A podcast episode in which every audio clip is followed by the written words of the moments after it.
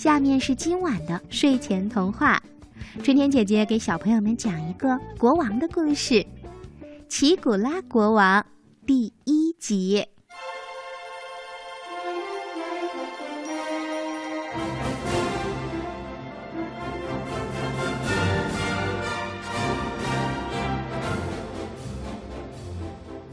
从前有个国王的名字叫奇古拉。为什么要给国王取奇古拉这个怪名字呢？我也不明白。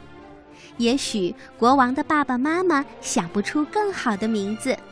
要是他们能想出一个名字像你的名字这样好听、这样有意思的话，对不起，奇古拉国王也许会用上你的名字。不过不管怎么说。奇古拉国王还有他的宫廷大臣们，和把国王从小带大的奶妈，都认为这个名字挺不错。下面还是让我给你讲讲奇古拉国王的有趣故事吧。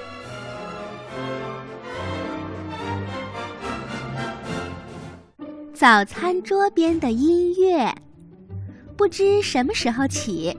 奇古拉国王有了个奇怪的爱好，他每天用早餐的时候，一定要有乐手为他演奏，要不他就咽不下嘴里的东西，就是咽下去了也会消化不良。国王的宫廷大臣和奶妈忙极了，到处为国王寻找乐手，让国王能听着音乐享受美味的早餐。第一天来为国王演奏的是位钢琴手，他一边弹奏着，一边看着国王用早餐。弹着弹着，钢琴手累了，他就对国王说：“我累坏了，还是请小提琴手为国王演奏吧。”第二天换上了小提琴手，小提琴手拉着小提琴，看着国王用早餐。拉着拉着，没多久，他也累坏了。小提琴手就对国王说：“我累坏了，请长笛手为国王演奏吧。”长笛手担任了演奏的任务，他一面吹着长笛，一面看着国王用餐。吹着吹着，没多久，他也累坏了。长笛手对国王说。我累坏了，还是请窗外的小鸟来为国王演奏吧。于是，小鸟飞来为国王演唱歌曲。小鸟一面唱，一面看着国王用餐。唱着唱着，不一会儿，小鸟也累坏了。他对国王说：“我累坏了，还是请蚊子来为国王演奏吧。”一只大蚊子飞进了王宫，大蚊子为国王的早餐演奏。它一边唱着嗡嗡的歌，一面看着国王用餐。唱着唱着，蚊子馋极了，就在国王的胖手臂上叮了一口。国王痒得受不了，用手一拍，把蚊子给拍死了。从此，奇古拉国王用早餐时再也没有乐手来为他演奏了。但是，国王的早餐用得很香。有魔力的牙刷。奇古拉国王最讨厌刷牙，他从来不刷牙。国王的每颗牙齿都是黄黄的，说起话来嘴里有股很难闻的味道。而且，国王有几颗牙已经被虫蛀了。宫廷大臣没有办法，只好去找国王的奶妈一起商量。奶妈也想不出办法，她只好去找自己的姐姐，那位森林里的黑衣女巫。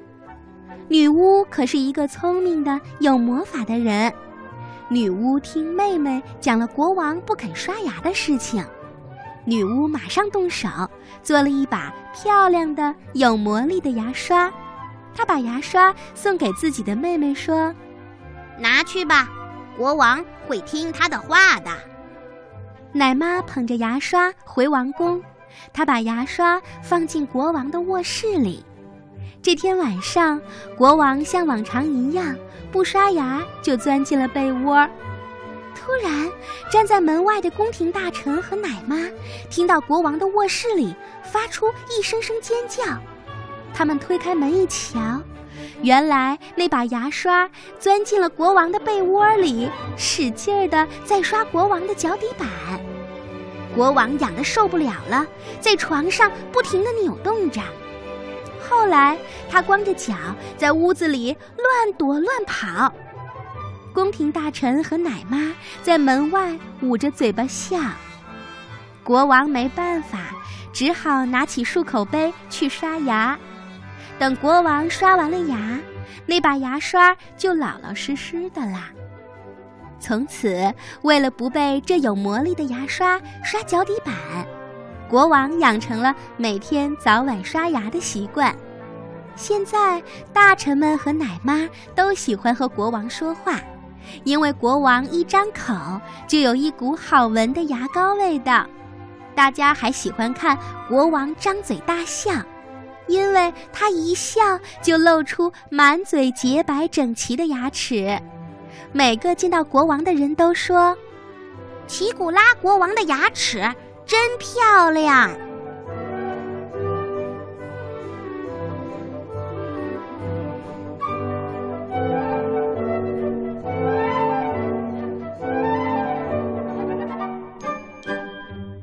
国王窗外的果树林。